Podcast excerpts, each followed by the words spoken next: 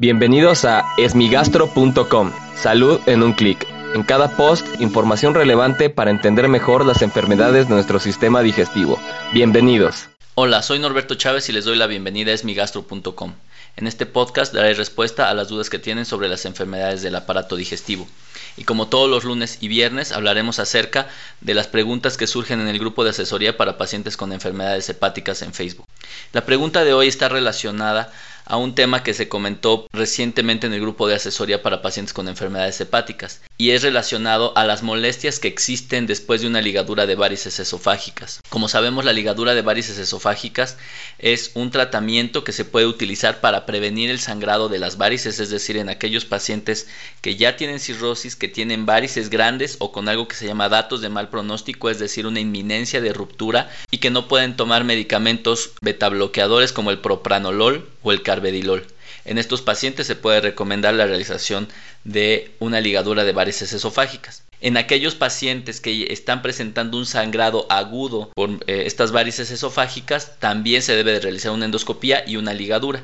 La ligadura consiste, como su nombre lo indica, en colocar una liga de caucho alrededor de estas varices, lo que impide que sangren, cicatricen y de esta manera se previene un futuro episodio de sangrado. Obviamente las molestias pueden ser las derivadas propiamente de una endoscopía, es decir, dolor en la garganta, molestias en el nivel del, estómago, particularmente en la parte superior, y esto es secundario a que se tiene que insuflar, se tiene que inflar el estómago y el esófago para poder visualizar las varices y tratarlas adecuadamente. Dentro de los efectos propios de la ligadura de las varices esofágicas, el síntoma más frecuente es dolor, y esto se explica porque la mucosa del esófago fue succionada en el endoscopio y aplicada una liga alrededor de la misma, y a pesar de ser una varice persiste con sensibilidad. Puede ser un dolor torácico opresivo que se puede parecer a un infarto al corazón y que se puede desencadenar por el consumo de alimentos o de líquidos, particularmente si estos son muy fríos o calientes. También pueden referir sensación de vacío o hueco en la parte superior del abdomen. Y algo en lo que se deben fijar mucho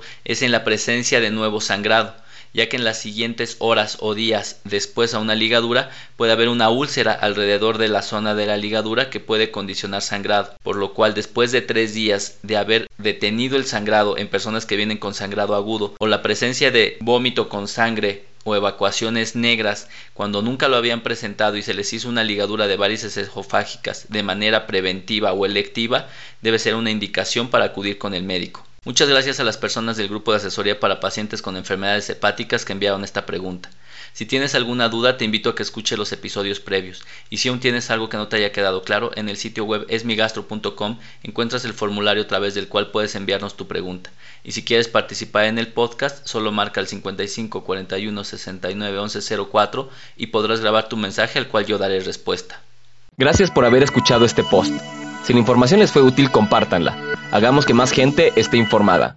Los esperamos en el próximo podcast.